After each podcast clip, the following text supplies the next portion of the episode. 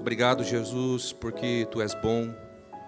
Obrigado por tudo aquilo que o Senhor tem feito na nossa vida, Senhor. O Senhor tem nos guardado, conservado a cada um de nós, Pai. Jesus, abre os nossos corações, abre nosso entendimento. Quebra, Pai, nosso coração às vezes duro, cauterizado. Quebra. Quebra com a tua palavra, porque ela é um martelo que destrói a heresia, que destrói, meu Deus, a iniquidade, que quebra, meu Deus, o poder, meu Deus querido, do jugo, do pecado, é a tua palavra. Deus, ajuda-nos, meu Deus, nessa noite, Senhor, a nos apoderarmos dela e viver sobre ela todos os nossos dias, Pai. No nome de Jesus oramos. Amém. Pode se sentar, irmãos. Obrigado, Maria toda a equipe do louvor.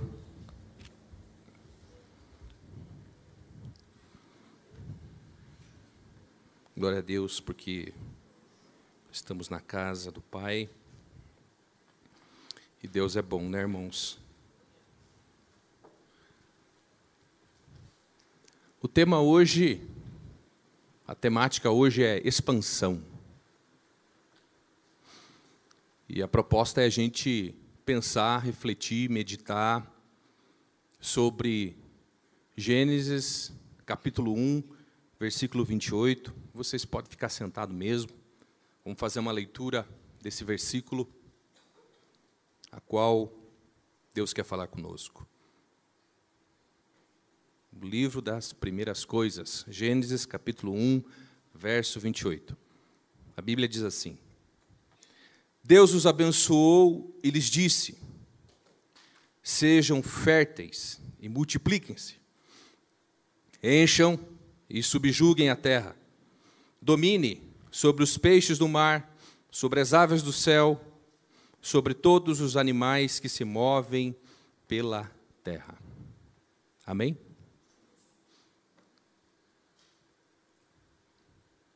Nós sabemos, irmãos, que Uh, o Gênesis, o primeiro livro da Bíblia, é o relato da criação de Deus. Muitas vezes uh, se tem a ideia de que todo o livro fala sobre isso, sobre a criação. São 50 capítulos, mas na verdade somente o capítulo 1 e o capítulo 2 falam sobre a criação. A partir do capítulo 3, nós já temos aí a trajetória do homem e da mulher na terra. A coroa da criação de Deus, o homem e a mulher. Em Gênesis, no capítulo 1, temos uma visão como que se tivéssemos plainando no ar. Por quê? Porque Deus cria todas as coisas, se assim podemos dizer, grandiosas. O firmamento, o céu, os luminares, a porção seca, os mares. Deus cria os peixes, as aves, os animais os rebanhos domésticos e selvagens da terra. E o último ato dessa criação é o homem. A partir do capítulo 2, nós como que descemos agora e pousamos na terra. Porque a partir do que lemos em Gênesis 1, 28, vemos Deus colocando, como diz o texto do capítulo 2, Deus coloca Adão agora nessa nesse lugar criado, nessa terra criada por Deus, para que ele exerça essas palavras que lemos de Gênesis 1, 28. Adão, seja fértil, isto é, seja uma pessoa produtiva, operante. Adão, multiplique, produza, em qualidade e em quantidade. Adão, encha Ocupe o seu espaço, a qual eu o coloquei. Adão, subjugue. Pela sua vontade, faça as coisas acontecerem nesse lugar que eu te coloquei. E por fim, domine.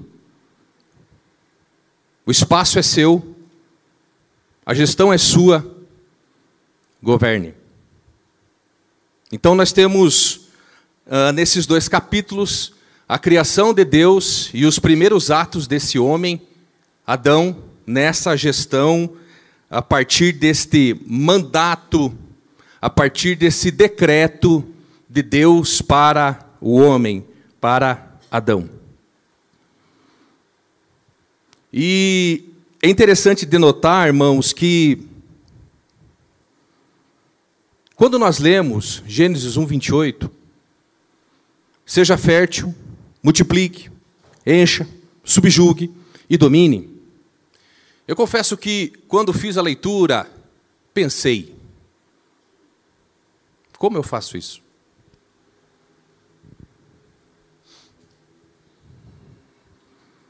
Eu pensei isso. Como eu faço isso? Deus, como que é a prática disso? Ser fértil, multiplicar, subjugar. Porque, irmãos, quando nós lemos a palavra de Deus, nós precisamos entender que, e eu aprendi sempre com os pastores dessa igreja, a gente tem sempre que trazer para uma realidade prática da vida. É uma história, há um fio condutor que nos toca hoje, mas qual que é a realidade dessa palavra uh, para mim hoje? O que é ser essa pessoa fértil, multiplicadora, que enche os espaços e domina? É bem verdade que muitas vezes nós não sabemos responder isso, como fazemos isso. Há dúvida em como fazer isso. Por que, que nós comemos? Porque se a gente não morrer, a gente morre de fome, é verdade. Por que nós trabalhamos? Há quem diga, ali, eu trabalho para alimentar a minha família. Aliás, eu trabalho só por causa disso, ali. E está certo também pensarmos assim. Veja, uh, na leitura de Gênesis, no capítulo 1 e no capítulo 2, são perguntas que fazemos, às vezes, óbvias, mas são fundamentais. Mas são fundacionais no que tange a história humana na Terra, ao que é ser ser humano criado por Deus. São perguntas óbvias, mas que Gênesis capítulo 1 e capítulo 2, meus irmãos, respondem para a gente. É só a gente ser um pouco paciencioso, coração aberto e deixar o Espírito Santo falar com a gente que Deus responde. Essas perguntas que são tão importantes para nós. Então gostaria de ler alguns versículos com vocês, por gentileza. Vamos lá, Gênesis 1, 28. Deus os abençoou e lhes disse: Sejam férteis e multipliquem-se, encham e subjuguem a terra, dominem sobre os peixes do mar, sobre as aves do céu e sobre todos os animais que se movem pela terra. Disse Deus, 29. Eis que dou a vocês todas as plantas que nascem em toda a terra e produzem sementes, e todas as árvores que dão frutos com sementes. Elas servirão de alimento para vocês. E dou todos os vegetais como alimento a tudo que tem em si fôlego de vida, a todos os grandes animais da terra, a todas as aves do céu e a todas as criaturas que se movem rente ao chão. E assim foi. E Deus viu tudo o que havia feito e tudo o que havia ficado muito bom. Passaram-se a tarde e a manhã, e esse foi o sexto dia. Assim foram concluídos os céus e a terra e tudo o que neles há. Gênesis capítulo 2, versículo 1. No sétimo dia, Deus já havia concluído a obra que realizara, e nesse dia descansou. Abençoou Deus o sétimo dia e o santificou, porque nele descansou de toda a obra, de todo o trabalho que realizara na criação. Esta é a história das origens do céu e da terra no tempo em que foram criados. Quando o Senhor Deus fez a terra e os céus, ainda não tinha brotado nenhum arbusto no campo e nenhuma planta havia germinado, porque o Senhor Deus ainda não tinha feito chover sobre a terra, e também não havia homem para cultivar o solo. Todavia, brotava água da terra e irrigava toda a superfície do solo. Então o Senhor Deus formou o homem do pó da terra e soprou em suas narinas o fôlego de vida, e o homem se tornou um ser vivente. Versículo 8. Ora, o Senhor Deus tinha plantado um jardim no Éden para os lados do leste, e ali colocou o homem que formara. Então o Senhor Deus fez nascer do solo todo tipo de árvores agradáveis aos olhos e boas para alimento. E no meio do jardim estavam a árvore da vida e a árvore do conhecimento do bem e do mal. Versículo 15. O Senhor Deus colocou o homem no jardim do Éden para cuidar dele e cultivá-lo. E o Senhor Deus ordenou ao homem: coma livremente de qualquer árvore do jardim, mas não coma da árvore do conhecimento do bem e do mal, porque no dia em que dela comer, certamente você morrerá. Se pensarmos em Gênesis 1, 28, conforme lemos, qual é o grande mandamento deixado por Jesus no Novo Testamento? Creio que, sem pestanejar, a grande missão que Jesus nos deixou no Novo Testamento é Marcos 16, 15, que também está em Mateus 28, do 18 ao 20.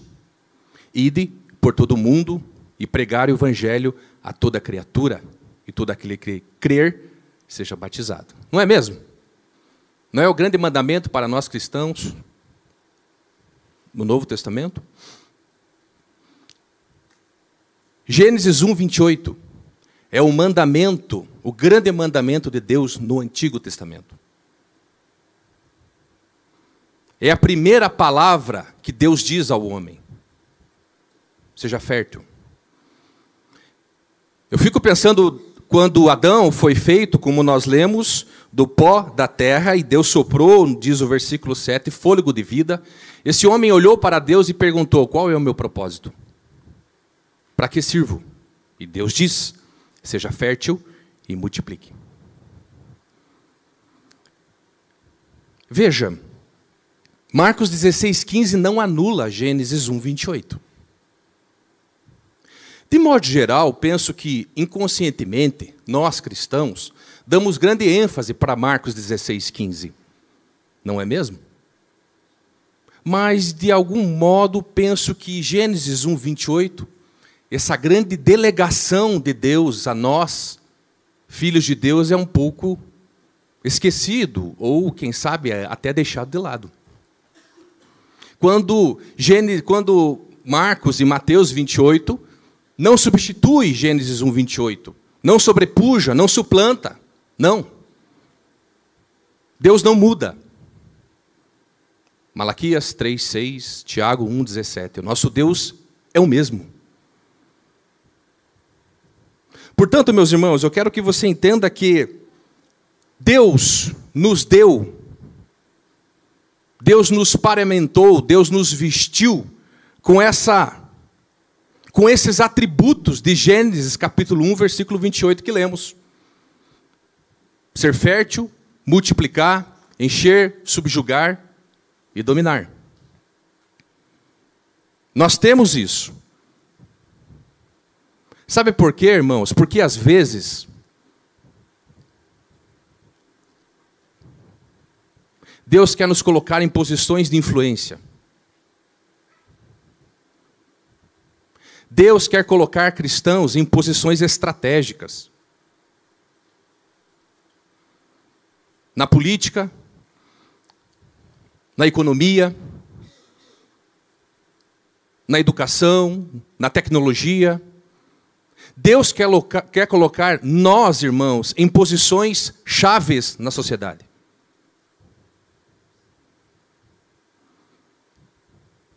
Esses dias, irmãos, eu recebi um WhatsApp E muito embora a gente é ensinado nisso, às vezes a gente. Ela fez isso de uma maneira tão didática, a pastora Alessandra, aqui da sede. Ela estava num treinamento e ela disse assim para mim: Ali, eu estou aqui fazendo um treinamento de educação cristã, e aqui a ênfase não é investir no ministério na igreja. Aqui a ênfase é fazer da sua profissão, do seu trabalho, um ministério. Mas ela me explicou aquilo de uma maneira assim tão. O grande segredo de um bom educador, de um bom professor, clareza. Irmãos, o que eu estou querendo dizer? Que, assim como Deus colocou, diz o versículo 8, Deus colocou Deus tinha plantado um jardim e colocou nesse jardim, nesse espaço geográfico definido, Adão, Deus também colocou cada um de nós em determinados lugares específicos. Foi Deus que te colocou nesta família, nessa vizinhança, nessa escola. E Deus quer que eu e você venhamos exercer essa autoridade como filho e filha de Deus nesse âmbito, nesse lugar. Deus quer que eu e você tomem posições como cristão, firme nesses lugares. Mas então Alice está me dizendo que eu devo uh, trabalhar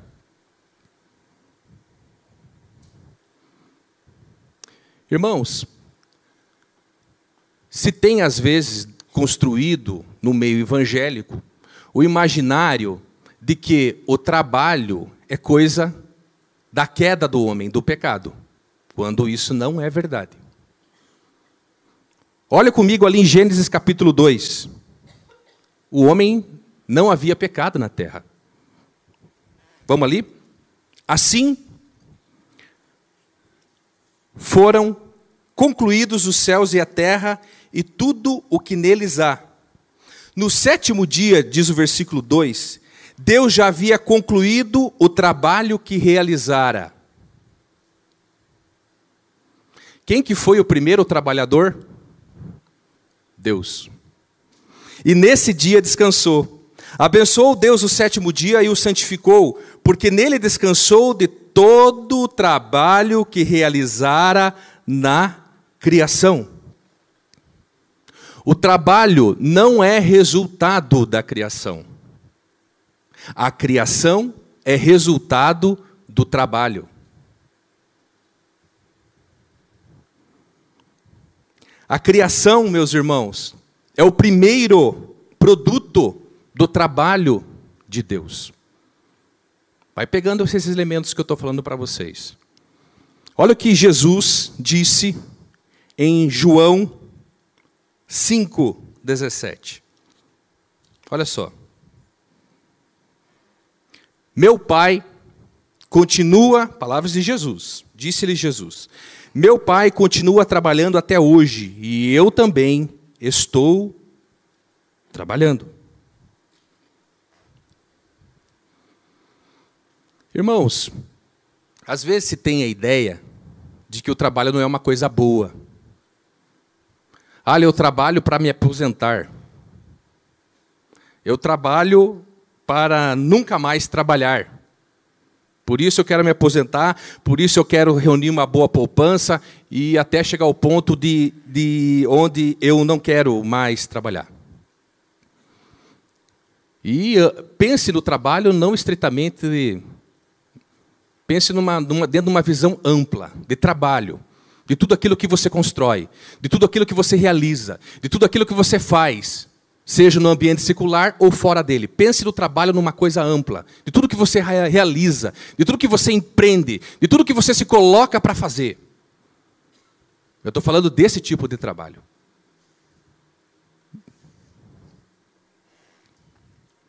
Biblicamente, meus irmãos, biblicamente, não existe aposentadoria.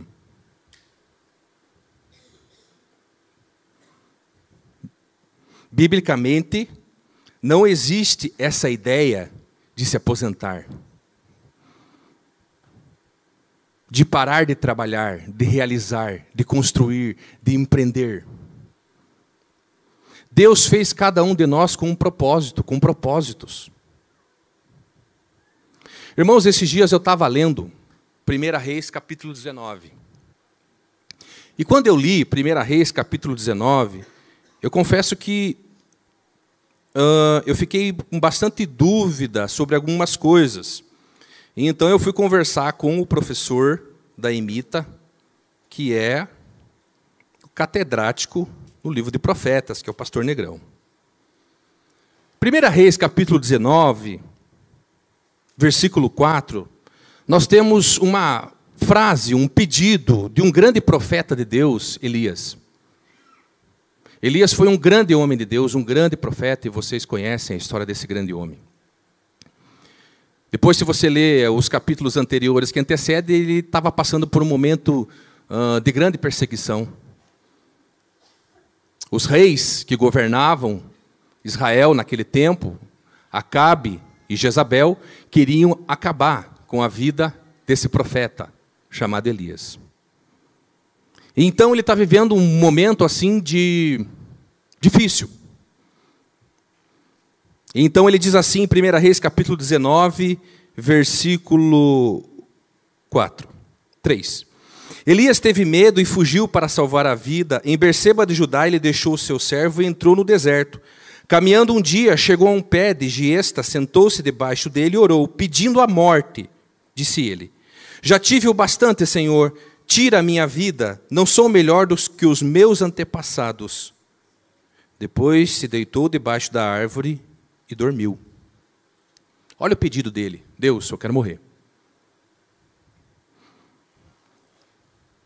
Dez versículos para frente, versículo 15. O Senhor lhe disse: Volte pelo caminho por onde veio e vá para o deserto de Damasco. Chegando lá, unja Azael como rei da Síria, unja também Gel, filho de Ninsi, como rei de Israel, e unja Eliseu, filho de Safate, para suceder a você como profeta. E quatro versículos depois, Elias então chama Eliseu para substituí-lo. Eu perguntei para o pastor Negrão, pastor, Elias pediu para morrer. Elias pediu para que a vida dele findasse. E Deus atendeu, alguns versículos para frente, como se dissesse: É isso que você quer? Então vai lá e unja Eliseu. E o pastor Negrão falou uma coisa muito interessante, irmãos, que mexeu comigo. Ele disse o seguinte: Ali, quando o nosso propósito como cristão se finda, não tem mais sentido a gente viver na terra. Quando o propósito que Deus nos levantou, porque Deus, cada um que nós que está aqui, do apóstolo e da apóstola Sérgio e Sônia, a quem está lá do estacionamento cuidando dos nossos carros, para que a gente possa uh, escutar essa palavra, tem um propósito. Irmãos, eu achei isso de uma seriedade incrível. Se nós perdemos o propósito, não há mais razão de viver. Olha que coisa forte, irmãos. E aí eu lembrei, meus irmãos, de Jonas, no capítulo 4. Se você puder abrir, por gentileza. Jonas, capítulo 4, versículo 8. Olha, olha quais são as últimas palavras de Jonas. Versículo 8. Ao nascer do sol, Deus trouxe um vento oriental muito quente e o sol bateu na cabeça de Jonas, ao ponto dele quase desmaiar. Com isso, ele desejou morrer e disse: Para mim seria melhor morrer do que viver. Mas Deus disse a Jonas: Você tem alguma razão para estar tão furioso por causa de uma planta? Respondeu ele: Sim, tenho, e estou furioso ao ponto de querer morrer. Versículo 10. Você tem pena dessa planta, embora não a tenha podado nem a tenha feito crescer. Ela nasceu numa noite e numa noite morreu. Contudo, Nínive tem mais de 120 mil pessoas que não sabem nem distinguir a mão direita da esquerda, além de muitos rebanhos. Não deveria eu ter pena dessa grande cidade? E perceba que é um, a história de Jonas se finda aqui também. Se a gente parar para pensar, é um livro de um profeta que parece que termina também de uma maneira muito abrupta. Qual que foi o fim da vida de Jonas? Irmãos, eu estou querendo dizer que uh, o homem não foi feito, a mulher não foi feita para se aposentar. Nós fomos feitos para trabalhar até morrer.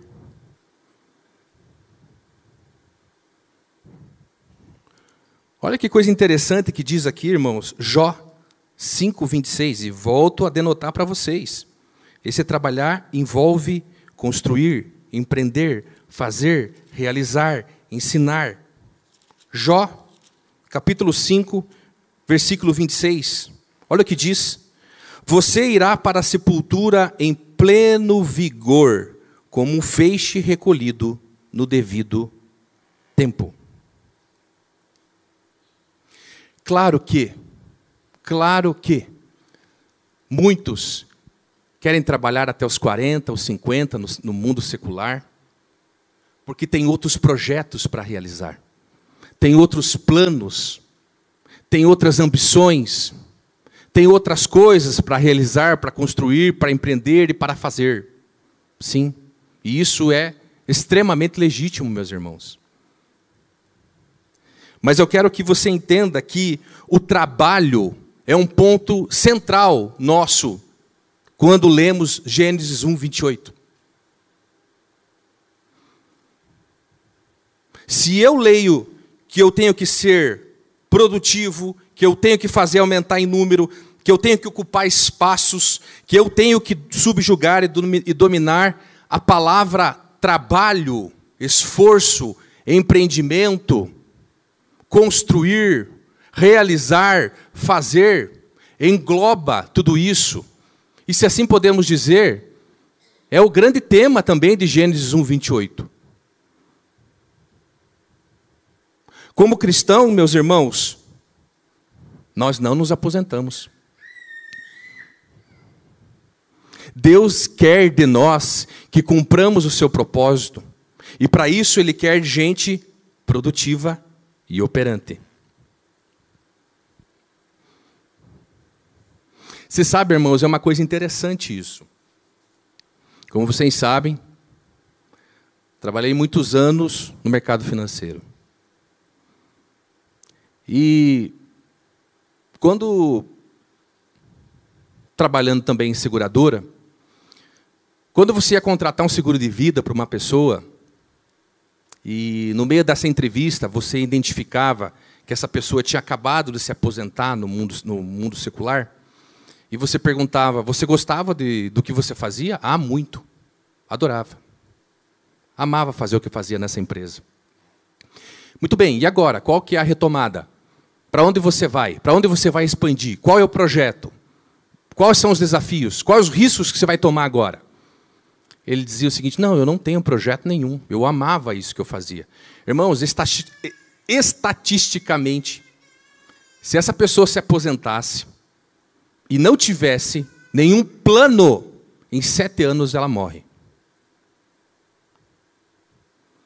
E isso muitas vezes era motivo de rejeitar um seguro de vida. Porque a probabilidade dessa pessoa vir a morrer era grande. Por que, Ali? Uma vida sem propósito. Uma vida sem horizonte de expectativa. Uma vida sem plano. Uma vida sem projeto. Perceba que é ah, a própria negação daquilo que Deus nos fez. E quando nós lemos Gênesis 1, 28. Por que trabalhamos? Porque o nosso Deus trabalha. Por que realizamos? Por que empreendemos? Uh, por que fazemos tudo isso? Porque Gênesis, capítulo 1, versículo 26, leia ali, meus irmãos, diz o quê?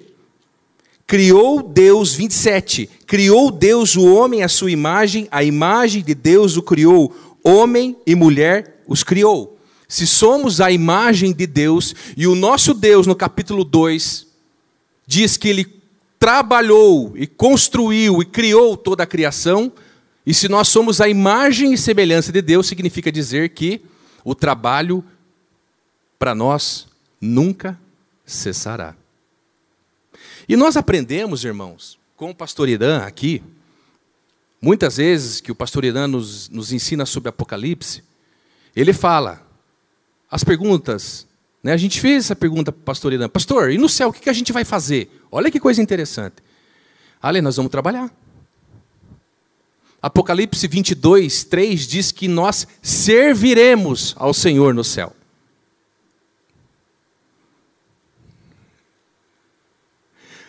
Se alguém achava que ia chegar no céu de roupinha branca, achar uma árvore, uma macieira, pegar uma harpa e ficar tem, tem, tem, tem. Quero dizer que não vai ser assim, irmãos. O trabalho, irmãos, faz parte da nossa essência. Fomos feitos à imagem de Deus. Cristo trabalha Jesus falando do pai, do, do pai diz assim: Meu pai trabalha até hoje. Por isso, meu irmão, minha irmã que está aqui nessa noite, eu quero te dizer que nós temos que trabalhar. Faz parte da essência humana e divina o trabalho. A troco de que que Deus ia nos falar para sermos pessoas férteis, pessoas que multiplicam, pessoas que enchem, pessoas que subjugam a terra e pessoas que dominam.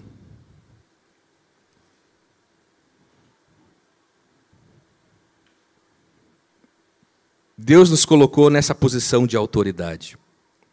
E olha só Gênesis capítulo 2, no versículo 8. Olha o que Deus diz. Ora, o Senhor Deus tinha plantado um jardim no Éden para os lados do leste e ali colocou o homem que formara. Então o Senhor Deus fez nascer do solo todo tipo de árvores agradáveis aos olhos e boas para o alimento. E no meio do jardim estava a árvore da vida e a árvore de conhecimento do bem e do mal. O Senhor Deus colocou o homem no jardim do Éden para cuidar dele e cultivá-lo. Adão foi colocado no jardim para quê, gente? Para cuidar, para cultivar, para plantar, para colher, para trabalhar, para realçar, para embelezar aquilo que Deus tinha feito. Nós lemos ali, ao, no sexto, ao final do sexto dia, Deus dizendo o seguinte: E Deus viu que havia ficado tudo muito bom. Por que, que Deus colocou nesse lugar chamado Éden? Significa prazer, significa delícia. Sabe por que, que Deus colocou Adão nesse lugar? Para que ele aproveitasse tudo isso, mas para que ele cuidasse desse lugar. Você tem cuidado do lugar aonde Deus o colocou? Você tem cuidado do seu casamento? Você tem cultivado ele? Você tem tratado ele com plantado carinho, amor, afeto, cuidado, responsabilidade? Como você tem cuidado, como você tem zelado, como você tem cultivado sua família, seus relacionamentos, seus ciclos de amigos? Como que você tem lidado com todas as circunstâncias que, quem sabe, tocam você. Faculdade, amigos, trabalho, empresa. E viu Deus que era bom. E Deus plantou um jardim e nesse jardim colocou Adão. Deus nos plantou em determinados lugares. E estamos cultivando, estamos produzindo, estamos multiplicando, estamos sendo férteis, pessoas produtivas.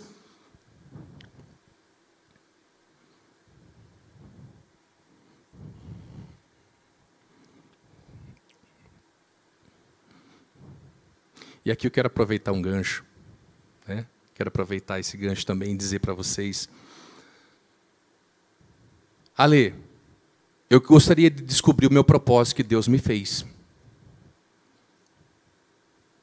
Eu entendi muito bem, eu estou entendendo, Ali, que eu tenho, preciso ser uma pessoa fértil, produtiva, e que Deus me instrumentalizou com essas coisas, com esses atributos. Mas eu quero ter uma visão um pouco maior, um pouco mais ampla, um pouco mais clara sobre isso, sobre esses propósitos de Deus na minha vida. Quero te dizer que uh, essa igreja, esse ministério, ele se preocupa muito com isso. Se preocupa muito com a sua educação cristã, com o seu crescimento espiritual. Eu quero te dizer que as matrículas da Emita, meus irmãos, estão abertas. O Templo das Águias, meus irmãos, tem um instituto teológico que já existe há 22 anos. Um lugar de encontro com Deus. Um lugar onde as dúvidas caem por terra e os propósitos de Deus na nossa vida, na vida, na nossa vida ficam bem claros. É uma escola de três anos, é uma escola de preparação não simplesmente para ser lido, não, não é esse o grande enfoque. A Emita é uma escola transformadora de vida e de caráter. As aulas começam em março. Todo semestre a gente abre uma turma e está quase preenchendo as vagas. Então corra, tem o nosso site emitedu.com, entre lá e faça a sua inscrição. Fecha parênteses. Tá bom, gente?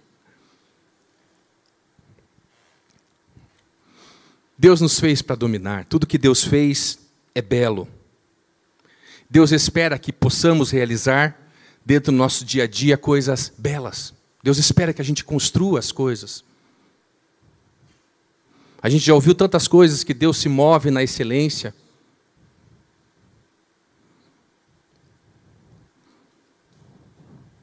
Deus se mostra através de um ato bondoso, através da beleza.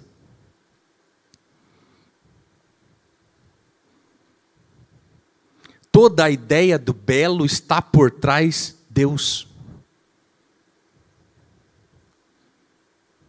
Quando o homem constrói uma ponte, quando você cuida de um jardim, ou quando você vê um fio desencapado e vai lá e arruma esse fio e deixa aquilo bonito, por trás daquilo está a ideia de Deus.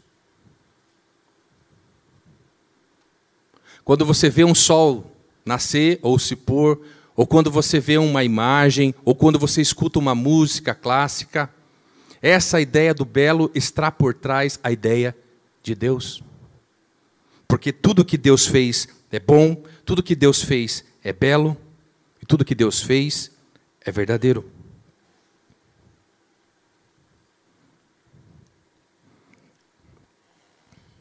Deus nos fez fértil, Deus nos fez para multiplicar, Deus nos fez para encher, para ocupar espaços, Deus nos fez para subjugar a terra e Deus nos fez para dominar. Aonde Deus nos colocou, aonde Deus colocou a planta dos nossos pés, nós temos sobre nós esses atributos de Deus. Expanda. Expanda os seus limites. Expanda aquilo que Deus. Uh, você sabe, irmãos, que para isso envolve da nossa parte também busca. Muito da compreensão daquilo que Deus quer para a nossa vida envolve de nós busca, interesse.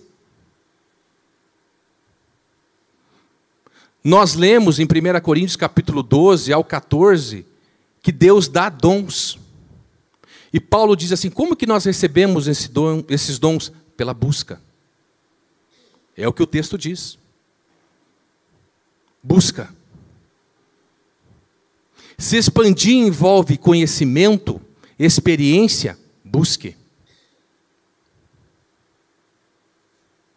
Muito do que Deus quer fazer na minha, na tua vida, precisa, irmãos, e é interessante, o desenvolvimento das pessoas que começam no Imita. É interessantíssimo isso.